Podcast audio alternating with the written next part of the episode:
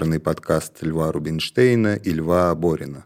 Здравствуйте, дорогие друзья! Это подкаст «Лев Лев», в котором Лев Семенович Рубинштейн читает свою книгу «Целый год», посвященную разным неочевидным событиям календарного цикла, а я, Лев Аборин, как-то это комментирую и прошу уточняющих э, рассказов неизменно поражающих меня тем, как оно все было на самом деле. Я не знаю, вы не знаете, а Лев Семенович все знает. Лев Семенович, здравствуйте. Привет, Лев, здрасте. Рад видеть. Да, мы с вами добрались до середины мая благополучно. Да, да, доплыли. Да, в прошлый раз мы остановились на том, что вы были школьным санитаром, и было это очень недолго.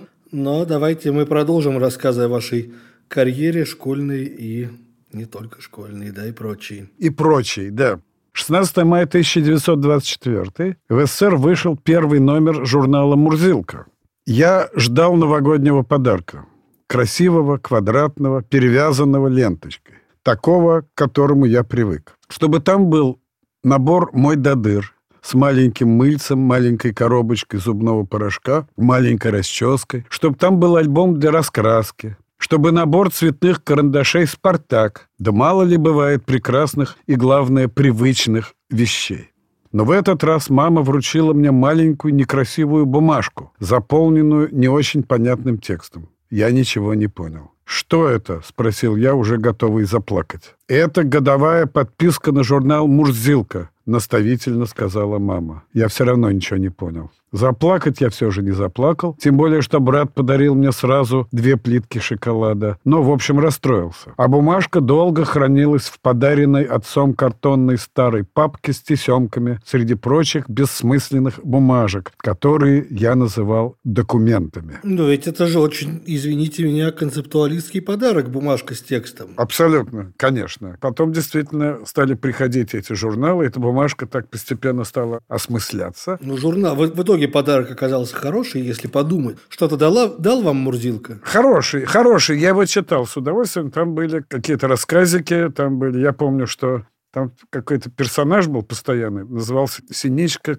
корреспондент. Вот какая-то была нарисованная синичка, э, которая через, э, через плечо на ремешке был фотоаппарат и какой-то блокнот с ручкой. Она была в берете. Но ведь Мурзилка сам был корреспондент с фотоаппаратом и в берете. Да, но еще была Синичка. Целая артель была у них журналистская, да? Тоже корреспондентка Синичка была. Это я запомнил. А так больше ничего особенного. Ну, какие-то были рассказы, да. Я помню, что в романе э, Пепперштейна и Ануфриева «Мифогенная любовь Каст» Мурзилка присутствует как военный корреспондент.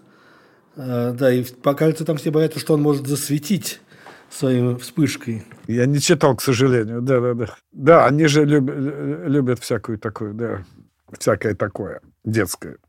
Хорошо, 17 мая 1861. Впервые публично продемонстрирована цветная фотография, сделанная по методу физика Джеймса Максвелла. Старший брат рассказывал, что во времена его ранней юности, то есть в 50-е годы, молодые люди, когда они шли в фотоателье, чтобы сделать свой портрет, для того, чтобы потом послать его родным или девушке, часто одалживали у кого-нибудь галстук. Потом, уже на фотографии, этот галстук раскрашивался цветными карандашами. А иногда и просто поверх снимка рисовался галстук в синюю, зеленую и красную полосочки у меня ощущение, что я такие видел фотографии. Да, они были, разумеется, черно-белые, но какие-то их детали раскрашивались. А саму фотографию все-таки, кроме галстука, лицо там не красили, например, да? Такие технологии тоже были, конечно, но в основном как-то нет.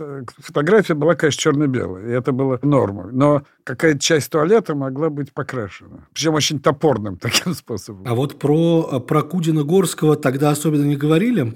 с его фотографиями. Нет. А кто это? Ну, это а, автор прекрасной огромной серии революционных цветных фотографий, который снял всю Россию с помощью собственного изобретенного метода трех фильтров на цветную цветные изображения, да, совершенно блистательные. А, что-то слышишь, да, да, да. Картинки, но это, видимо, история, которую в Советском Союзе не вспоминали. Не очень вспоминали, да. Да, я только помню вот первые цветные кинофильмы, я помню, советские. Значит, кажется, это был... А, я даже могу сказать, первый советский цветной кинофильм назывался «Сказание о земле сибирской». И, и кажется, я его видел даже в кинотеатре. Это был примерно примерно 50 какой-нибудь пятый год, наверное. Название не очень воодушевляющее, мне кажется. Совсем, совсем. И фильм был так себе, да. Да, да, да. Ну, там какой-то Сибирь, э, какой-то колхоз, совхоз. Приезжает в совхоз какой-то оркестр, оркестр или какие-то музыканты из Москвы. Ну, что-то, в общем, такое. Но это тогда совсем уже скучно. Я думал, что это хотя бы будет Бажов какой-нибудь, уральские сказы. Не-не-не-не-не-не. Поскольку это послевоенный фильм, там был кто-то, значит, бывший фронтовик, еще кто-то. Я видел, но значит, самое интересное для него было только то, что он был цветной. А можете себе представить, как тогда выглядели эти цветные фильмы? А черно-белые мультфильмы советские, помните ли вы, или вы уже смотрели цветные? А вот это мне трудно вспомнить. Дело в том, что... Они были некоторое количество в 30-е и 40-е. Лева, дело в том, что я смотрел телевизор, извините. Ну, понятно, телевизор был сам по себе черно-белый. Именно. Но в кино же, наверное, тоже показывался мультфильмы. А в кино я не очень помню, чтобы я в детстве в кино смотрел мультфильмы. Я стал ходить на мультфильмы в кино уже будучи вполне взрослым. 18 мая 1977. Учрежден Международный день музеев по инициативе советской делегации на 11-й Генеральной конференции Международного совета музеев. Примерно через год после смерти Сталина мы с мамой поехали в Кремль, который только что открылся для обычных людей.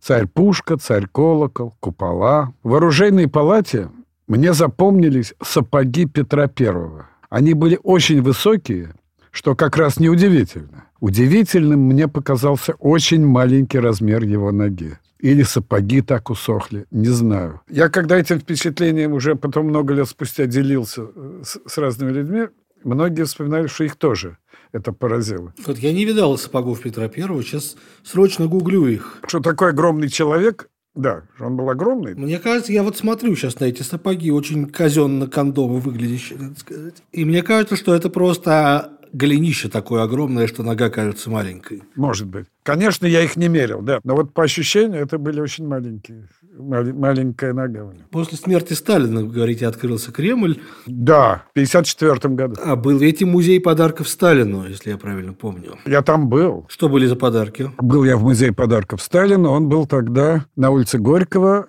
теперь, э, теперь Тверская, значит, в музее революции. Теперь забыл, как она называется, этот музей бывший музей революции, в котором был когда-то английский клуб. Музей 20, истории 20 века он теперь называется. Кажется, что-то в этом роде, да-да-да. А в нем был когда-то английский клуб. Вот в этом музее революции был музей подарков Сталину, который существовал два или даже три года после смерти Сталина. А возник он, значит, еще при жизни, потому что юбилей был, юбилей 70-летний был в 49 году. А чуть позже возник этот музей, и он принимал посетителей, что называется. Экспонаты были разнообразные, но многочисленные, конечно, портреты, выполненные в разных техниках. Мне запомнилось вот что. Мне запомнился ковер с портретом, значит, вождя, выполненный безруким таджикским колхозником, выполненный ногами. И надо полагать на достойном портретном уровне. Вполне, вполне, да-да-да. Иначе эти ноги колхозник протянул бы. Все было вполне, да. Ну, чуть-чуть, конечно, было такое изображение, чуть-чуть такое народное, что называется, чуть-чуть наивное, но узнаваемое. Было рисовое зернышко, в котором только через, значит, специальный микроскоп или что-то там, какое-то увеличительное стекло, можно было рассмотреть какой-то огромный поздравительный текст э, иероглифами написанный, который можно было видеть только через сильное увеличительное стекло на рисовом зернышке. Это был подарок из Китая. Еще мне запомнился макет Кремля, выполненный то ли из шоколада, то ли, в общем, сахарный Кремль. По-моему, из шоколада. Э, ну, еще что-то. Вот эти, вот эти вещи мне запомнились ярче всего. Да, в Москве для вас открыт музей подарков, как писал Юс Олешковский в своей песне «Товарищ Сталин, большой ученый». Да-да-да. Кстати, неизвестно, где он Сейчас этот музей, я не знаю, вряд ли его там выкинули, эти экспонаты. Где-то это, наверное, все хранится, я так понимаю. Я не помню или не знаю, надо посмотреть, но я помню, что в моем детстве был какой-то аналог музея подарков Сталина. Это был музей подарков в программе «Поле чудес», э, который был открыт в Останкино, потому что если вы когда-нибудь видели программу «Поле чудес», ее уже там лет 30 с чем-то. Ну, если и видел, то как краем глаза. Ведет Леонид Якубович, там какие-то простые люди изо всех городов и весей вращают барабаны и угадывают слово по буквам, и непременно они должны подарить программе какой-нибудь подарок, обычно какие-нибудь соленья, варенья, которые там же и съедаются, но иногда это такие народные промыслы, тоже там какой-нибудь вышитый ногами ковер или еще что-то. В этом роде, да. Помните, когда-нибудь в какие-нибудь 70-е, 60-е, 70-е и даже позже год был такой стра- страшно популярный вид народного творчества. Это э, вырезанные что-нибудь из коряк, какие-то штуки. Не помните? Нет, не помню. Я помню, что вот как сама эта бруталистская деревянная история, она как-то восходит к Коненкову, мне кажется. Ну да, или Корзя, Корзя, да-да-да. Да, но это был, значит, такой э, даже отчасти вид спорта, больше вид спорта, чем вид, так сказать, искусства, потому что надо было найти где-нибудь во время прогулки в лесу найти какую-нибудь корягу, которая бы что-нибудь напоминала. И такое, знаешь, чаще всего антропоморфное. И как-то ее довести до ума с помощью ножичка. Вечная советская какая-то такая история, да, искусство из подручного, из подножного материала. Да. Ну, конечно, конечно. Она была либо антроп, антропоморфная, либо зооморфная. Значит, либо вот что-нибудь человек, либо собачка, лошадка, что-то такое. 19 мая 1922 год. Создана первая пионерская организация с 1926 года названная Всесоюзной пионерской организацией имени В. И. Ленина. Мой отец всю жизнь страшно гордился тем, что был в числе первых пионеров. Его семья жила недалеко от Пресни, а там и был создан первый отряд. Еще он многократно рассказывал о том, что с Красной площади, где их принимали в пионеры, он уезжал домой на трамвае, а в том же трамвае ехали Троцкий и Калинин – Уж не знаю, правда ли это, и не узнаю теперь никогда. Но то, что по Красной площади ходил трамвай, я это знаю точно. Видел много фотографий, как через Красную площадь ходил трамвай. Так что вполне возможно, что Троцкий и Калинин... Зайцем, да, проехали вот. Да, а вас, вас как принимали в пионер, расскажите. Это же интересная история. Меня принимали в пионер, это очень буднишно, но я помню страшную нервотреп. Я помню, как я нервничал. Во-первых, я долго и мучительно Э, значит, оформлял э, вот этот э, красивый листочек, пытаясь красивым почерком написать клятву. Кое-как я написал эту клятву. Я пионер, я юный пионер Советского Союза пред лицом своих товарищей торжественно клянусь бла -бла -бла быть верным делу того сего. Я украсил, значит, я кое-как написал этот текст на тетрадной страничке. Я его по полям, значит, обрисовал какими-то листочками, цветочками, какими-то такими веточками с цветами. И учил наизусть. И ночь не спал перед приемом, потому что панически боялся забыть этот текст. Но ничего, произнес. А еще ведь у вас, если судить по вашим многочисленным историям, была опасность заржать во время торжественной линейки. Да, да это само собой. Тут это обошлось. Заржал я уже там, по-моему, год спустя, когда какая-то была торжественная линейка, посвященная чему-то такому антивоенному или какому-то антифашистскому, что-то такое. Была ли такая санкция, как исключение из пионеров? Теоретически да. Но я даже знаю людей, которых выгнали из пионеров. На, на, на моей памяти я такого не помню. Э, это была инициация в некоторую как бы очередную стадию взросления, да? Идеологии там было немного для нас. Ну, пионер, значит, я уже, вот, значит, я уже вот, большой. Но очень скоро, через год-два буквально, мы стали как бы очень цинично к этому относиться. И, выходя из школы, галстук снимали, клали в карман. И интересно, что галстуки эти были двух видов, и они, так же, как и школьные формы, свидетельствовали о некотором классовом расслоении ну, не классовом, а, скажем, имущественном, да, потому что формы были из сукна такого серого, и были байковые, вот которые я носил, а галстуки были матерчатые и шелковые, что тоже, значит, говорило о некотором расслоении. Хотя и форма, и галстук были придуманы именно с целью, чтобы не было этого расслоения, да, чтобы все были, чтобы все были одинаковы. Хорошо, 20 мая, 1873, день рождения джинсов, между прочим. Сначала были польские, серого цвета за 7 рублей 86 копеек. Очень гордился. Потом были те, которые мой приятель, художник-сюрреалист, сшил на старой машинке «Зингер» для своей жены. Но пока он их шил, она забеременела, и штаны из ярко-зеленого вельвета достались мне. Они были слегка перекошены, и ширинка располагалась чуть сбоку, но ими я тоже гордился. Потом были уже настоящие, привезенные кем-то кому-то, но кому-то оказавшиеся слишком маленькими. А мне, наоборот, сильно большими. Пришлось подворачивать. Гордился, носил долго. Потом уже не помню много, но уже не интересно. Да, это джинсы, конечно, это... К каким годам относятся эти воспоминания про польские и дальнейшие джинсы? Примерно 66-7, вот как-то так. То есть это то время, когда не докапывались дружинники за ношение неправильной одежды? Модники, а модники были более-менее все, да? Ну, то есть хотели быть модными. Относились, разумеется, хорошо. Официальное отношение к джинсам было тяжелое такое, как, как к некоторому элементу буржуазной культуры. Например, у меня даже есть фотография.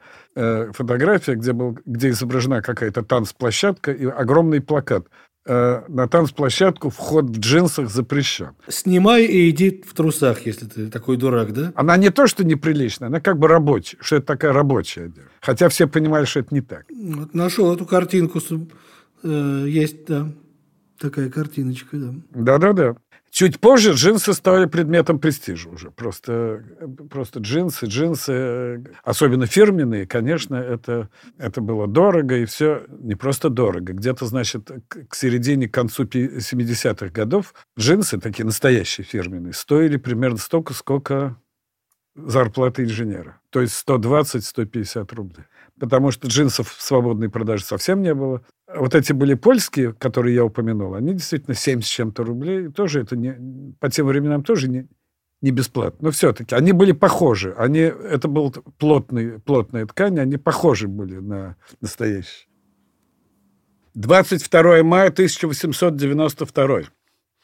Доктор Вашингтон Шеффилд изобрел тюбик для зубной пасты. Тюбики с пастой появились позже. А сначала был зубной порошок, изготовляемый на фабрике «Свобода». Там, кстати, делали также мыло банное и семейное. Порошок продавался в круглых картонных коробочках. Им чистили не только зубы, но и белые парусиновые летние туфли. А еще мы любили иногда сыпать порошок из окна на одиноких прохожих. Это было весело, хотя и опасно. Да, это что-то из Виктора Драгунского, такие какие-то шалости сразу вспоминаются, да? Я помню, что зубной пастой в каких-то там пионерских детских лагерях было модно мазать людей спящих. Мазать, да, да, да. Рисовали ему усы там или что-то такое, да? Да. А по поводу зубного порошка я уже вспоминаю историю про, э, значит, историю из книжки Аркадия Аверченко «Пантеон советов молодым людям», которую могу вам зачитать. Он там говорит, что он против обряда кремации, дело идет о похоронах. И говорит, один очень скромный, достойный молодой человек со скорбью и ужасом рассказывал мне, как он вычистил собственные зубы собственной бабушкой. Приехал он к родным, когда бабушку уже сожгли в крематории по новой моде – Погревал с полдня, много ли нужно для старушки, а вечером отошел ко сну. Проснулся рано утром, приступил к умыванию, хвать-похвать, зубного порошку нет. Стал шарить по комнате, видит, на подоконнике стоит сигарная коробка, а в ней полно пепла. Вспомнил, что пеплом тоже хорошо чистить зубы, вычистил. А к чаю, когда за столом собралась вся семья, мать его и говорит, слава богу, наконец-то мраморщик привез заказанную урну. Какую урну? А для бабушки. Пепел в урну положим, а то держать его в сигарной коробке прямо-таки неуважение к покойнице. Так что опасная вещь зубной порошок может быть. Да, да, да. Я помню только, что там надо было платить какой-то выкуп, э, какие-то деньги, ковер он таскал, а так неплохо помню. Э, тут в пандан к вашему этому рассказу, я вспомнил, да, я его, конечно, читал когда-то. Э, тут же вспоминается гениальная сцена из фильма Коэнов, это Большой Лебовский, помните? Какой-то их, какой-то друг их там помер, они, значит, его кремировали, а потом вспомнили, что он хотел бы над каким-то океаном, чтобы над океаном его развеяли. Прах, и они пошли вместе с огромной, значит, кофейной банкой, пошли развеивать этот прах встали над обрывом очень торжественно, открыли ту банку, значит, туда ее пытались над этим обрывом ее... Тут ветер встречный подул, и все на них. Я, я знаю, что, э, кажется, э, Хантер Томпсон, автор Гонза книги, э, значит, «Страх и ненависть в Лас-Вегасе», когда его кремировали, то актер Джонни Депп выстрелил его прахом из пушки по просьбе самого покойного, а гитарист Роллинг Стоунс Кит Ричардс скурил чей-то прах, если я не ошибаюсь. Э, я бы сказал, что это пищевая цепочка. Да, очень разнообразные бывают превращения человека. Да, да, да. что свидетельствует о бессмертии, вообще-то говоря. Если как бы даже в виде праха он что-то такое с ним происходит. 23 мая 1930. Первым орденом Ленина награждена газета «Комсомольская правда». В моем послевоенном детстве я был окружен плотным кольцом мужчин, на кителях и пиджаках которых висели различные ордена и медали. Это воспринималось тогда как непременный атрибут одежды. Когда я стал узнавать из радио, что такой-то орден присвоен такому-то заводу, или колхозу, или театру, или газете, я пытался понять, кто именно будет носить на своей одежде этот орден. Или по очереди все рабочие, колхозники, артисты, журналисты. А уж когда орденами стали награждать целые города, это действительно странно, да? Помните, какой-то... Вот все эти брежневские годы все время какие-то города награждались орденами. Да, что должны почувствовать жители этих городов? Они как бы носят часть ордена при этом или нет? Они были коллективные орденоносцы. Это вот меня очень занимал момент, когда Европейскому Союзу присудили Нобелевскую премию мира – являются ли теперь все его жители лауреатами или нет. Это действительно ужасно интересно. А ведь еще э, есть такая вещь, как планки. Планки, все мое детство. У меня, кстати, лежат э, дома, от отцовских много был. Отец мой фронтовик был, да, так куча этих э, планки были. Планки, по-моему, это были придуманы, если я не ошибаюсь, где-то в Англии. В царское время не было планок, кажется. Надо, надо посмотреть, но суть в том, что по ним же можно, соответственно, определить, каким орденом награжден Естественно, человек. Естественно, да? потому что орден ведь состоял из, я не знаю, только не помню этих названий, из из этой штуки, которая прицеплялась, и самой висюльки, да, которая, собственно, и была орденом. Ну да, орденская лента, вот как бы эта штука, э, за которую прицепляется сама медаль, это аналог орденской ленты. Но по рисунку той ткани, которым была эта э, лента, то есть самой ленты, да, можно было понять, какой орден. Но только те, кто разбирались, я нет. 24 мая 1900 года в Петербурге спущен на воду крейсер «Аврора», будущий символ Октябрьской революции. На мое восьмилетие друг Смирнов подарил мне волшебную вещь. Деревянный крейсер «Аврора» с мачтами, пушками, трубами, флагами. Мы упоенно играли весь вечер. Потом за ним зашла его мать, чтобы увезти домой. И тут началось. Он, как оказалось, не понял, что подарок — это навсегда, а не только на один вечер. Он устроил дикий скандал, требуя, чтобы ему отдали обратно этот крейсер. Я, конечно, тоже стал орать. Наши матери стали нас как-то успокаивать и урезонивать. Насколько я помню, его крик оказался тогда более убедительным. Во всяком случае, этой «Авроры» я с тех пор больше не видел. Ну и ладно. Я хорошо помню эту «Аврору», она действительно меня произвела сильное впечатление, со всеми подробностями какими-то она была. Но он, подлец, ее забрал. А может, и к лучшему. А так бы она мне надоела, и я бы про нее забыл. А так я ее... А так она ярко в моей памяти, благодарный. Это...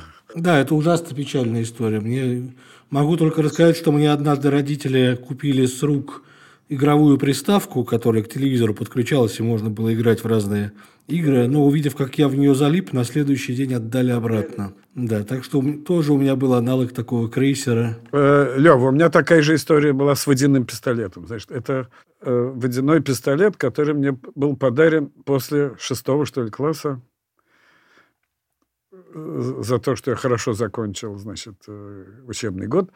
Подарили мне, отец подарил мне водяной пистолет. Я был счастлив невозможно. Он стоил, я как сейчас помню, 2 рубля – Слушай, если он стоил 2 рубля, значит, это уже был не...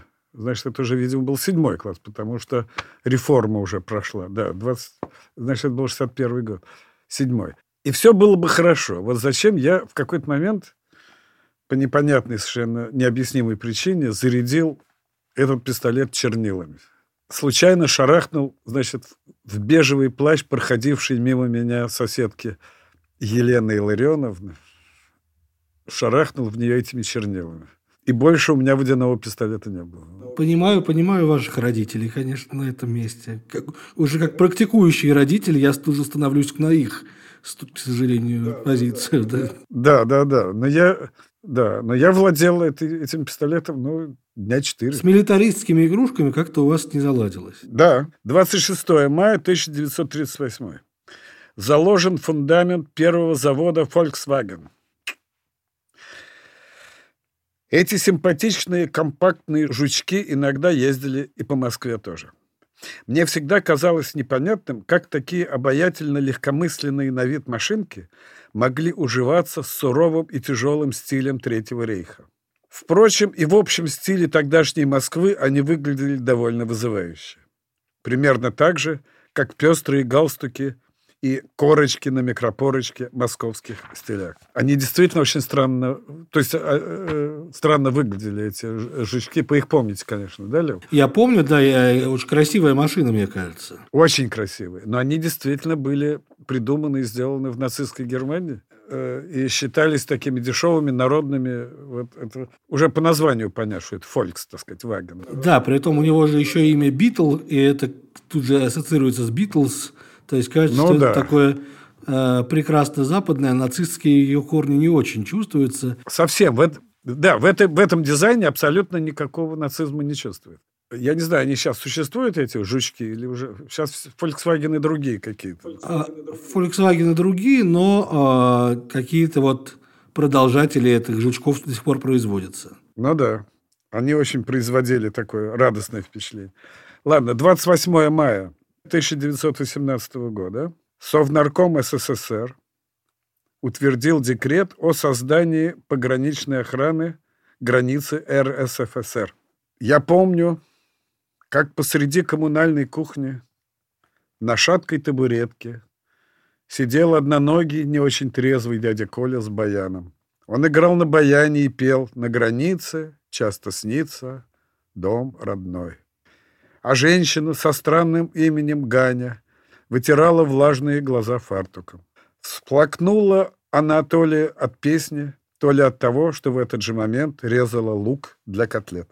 Я помню клубящихся в пахучем котлетном дыму теток в разноцветных халатах, вертлявого мальчика Костю, пытавшегося вытащить из-под стола закатившийся туда резиновый мячик, полоумного седого Соломона, стоявшего в дверях с шахматной доской и бессмысленной улыбкой.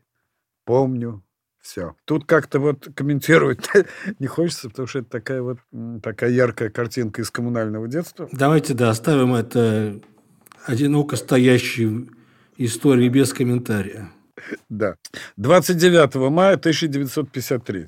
Эдмундом Хиллари и Норгеем Тенцингом впервые покоренена Джамалунгма, высочайшая вершина на Земле. Я оказался единственным, кто на уроке географии в шестом классе смог без запинки произнести слово Джамалунгма. За это учительница Ирина Абрамовна поставила мне пятерку. Но за это же меня в классе на некоторое время прозвали Джома. Полностью-то они не могли произнести это трудное слово, дураки. Ведь прозвище Джамалунгма было бы еще лучше. Да, но они, но они не могли это сказать, поэтому был просто Джома. Примерно год я был Джомой. У этой горы, кроме Эвереста, есть еще и название Сагарматха и Шенмуфен. Это на каких? Это, соответственно, на непальском и на китайском. Вот. И то есть это такая очень много. А Джамалунгма, а Джамалунгма это хинди какой? какой это э, тибетский язык. А, тибетский. По поводу Хиллари и Тензенгеноргия – это ужасно интересная история, потому что были же еще Джордж Мэллори и Эндрю Ирвин, а, и а, они погибли во время восхождения, и до сих пор существует версия, что они все-таки добрались до вершины, а спустя 70 лет после этого тело Мэллори было найдено во время одной из экспедиций, просто вот люди с камерой шли и вдруг на него наткнулись. А что, такое сохранившееся тело было? Или там... Постоянный холод, постоянная минусовая температура. Соответственно, я читал довольно страшную, впечатляющую статью, где рассказывается, что вообще Джамалунгма усеяна трупами э, альпинистов, которые пытаются туда забраться, и при этом, э, если ты начнешь им помогать, то ты сам к ним присоединишься, потому что там кислород расходуется моментально. И, в общем, это какое-то такое место, где базовая человечность, как говорят альпинисты, перестает работать, и все это ставит серьезные вопросы об этичности самих этих восхождений. Каждый за себя, ну да. Есть даже там такой ориентир под названием «зеленые ботинки». Соответственно, это какой-то несчастный погибший альпинист в зеленых ботинках дошел до него, значит, там прошел какую-то часть пути. Кажется, его все-таки в итоге похоронили путем сбрасывания в какую-то из пропастей вокруг Эвереста. Здорово. Вот такой экскурс маленький. А вот 30 мая 1631 года, заметим, во Франции вышла газета под названием «La Gazette». После этого слово «газета» вошло во все европейские языки. Вот, оказывается, откуда оно взялось.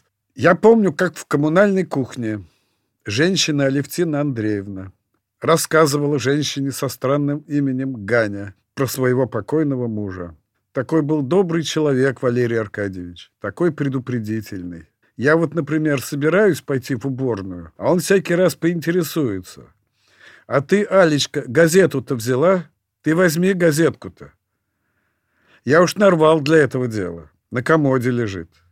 Как его не хватает, если бы вы знали. Трогательные старосветские помещики, в общем-то. Ужасно красивая история о любви. Абсолютно. Но то, что газеты действительно были, вот э, то, что я вырос в эпоху до, до, туалет, до туалетной бумаги, это вот это да. Газеты, газеты. Причем э, это уже, ну, я-то уже э, уже это не очень застал, но те, кто постарше, рассказывают, что когда вот эти разрезанные кусочки газет уносили, значит, в уборную для, для, это, для этого дела, тщательно следили, чтобы не было портрета Сталина. Да, конечно. Ну, и я думаю, что и Калининым тоже не след. Тоже не очень, да. Но поскольку вся газета кишела этими портретами. Это была очень трудная задача. И не только портреты, но и слово Сталин, чтобы желательно там не было. Есть такое э, э, интернет-сообщество, показывающее антигуманную, античеловеческую архитектуру. Например, скамейки, на которые не может прилечь бездомный, потому что они разделены Э, поручнями. И вот, мне кажется, советская газета в этом смысле тоже была антигуманной, получается. Она не выполняла своего основного предназначения. Конечно, конечно. А еще, э, значит, те, кто э, всякие, ну, не молодые люди, которые, мужчины, которые еще с военных э, лет привыкли курить махорку. И вообще самокрутки. Много тогда. В моем детстве много было самокруточников. Тогда же таких этих штучек, как теперь, этого ничего, ничего конечно же, не было. И, и тоже использовались газеты. И какой-то был миф, абсолютный миф, разумеется, что для самокрутки нет лучшей газеты, чем «Красная звезда». Вот это такой прямо упорный, настойчивый миф был. И, наконец, 31 мая. 31 мая 1868. В парке парижского пригорода Сен-Клу прошла первая велогонка. Это событие принято считать датой рождения велоспорта. Я очень мечтал о велосипеде. И однажды папа его все-таки купил. Орленок. Шикарная вещь. Я им пользовался целых два дня. А на третий день я отправился на нем в булочную. Подъехал к булочной слез с велосипеда и сказал вертевшемуся рядом пацану. «Я сейчас, я быстро. Посмотришь?»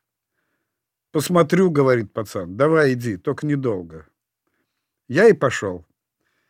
И это было действительно недолго. Но ему хватило. Ужасная история. Помните фильм «Похитители велосипедов», да? Помню, помню. Тут же он вспоминается. Это ужасно обидно, когда крадут велосипед. Тем более совсем новый.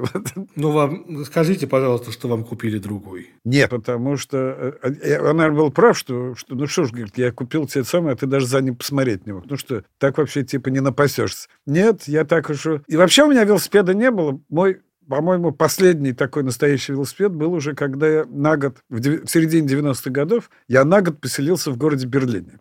Такой был у меня в жизни эпизод. И там я по совету своего берлинского э, приятеля, он мне дал очень полезный совет, говорит, купи обязательно э, велосипед желательно подержанный, потому что ты же в Москву его не потащишь все равно. Вот покатайся здесь годик и, и оставь. Я так и сделал. Даже с его помощью он мне нашел в газете под названием Second Hand, нашел объявление. Вот это была полезная газета, в отличие от советской. Это была очень полезная газета. Мы с ним съездили на его машине, купили мне ГДРовский, такой тяжелый, очень похожий на советский велосипед. И он, надо сказать, необычайно украсил мне это мою берлинскую жизнь, потому что я изучил город. Я в среднем, я не знаю, в среднем полдня в день я на нем, значит, гонял по городу. И я понял, что это для э, вот большого города, тем более там все приспособлено для этих велосипедов, все эти дорожки там, то все. Я изучил город, э, я всюду ездил, это было счастье невозможное. И, конечно, я его оставил вспомнив о том, что когда ты оставляешь в каком-то городе какую-нибудь вещь, например, чемодан, то это означает, что ты будешь туда возвращаться. Да. Если уж не вернут чемодан, то вы вернетесь сами. А вот велосипед этот стоит в подвале э, того дома, где, где живет, до сих пор живет этот мой берлинский приятель. А он его проведывает? Ну, говорит, стоит, да. Но там подвал, в котором стоит его велосипед, так сказать, стоит мой. Ржавеет. Я его никогда в жизни не возьму, но он стоит. Так что я передаю этому велосипеду привет. Да, если бы мы с вами сейчас, Леонид Иванович, выпивали, то, конечно, тост был бы за велосипеды и их изобретателей. Конечно, конечно, конечно. Тем более мы в нашей жизни постоянно занимаемся изобретениями велосипедов. Да, а тем более сейчас 31 э, мая заканчивается весна и наступает лето, это самое время на велосипедах ездить. Да? Давайте так, что в следующий раз мы уже с вами с колес начнем да, с 1 да, июня. Да, да. Спасибо большое, Лев Семенович. Это был подкаст «Лев Лев», и мы говорили... Лев, вам спасибо тоже. Мы да. говорили о майских событиях, известных и неизвестных майских событиях с Львом Семеновичем Рубинштейном, чья книга э, «Целый год» вышла в новом литературном обозрении. Меня зовут Лев Аборин. Книга Льва Рубинштейна продается и вам рекомендуется. Всего доброго. До свидания.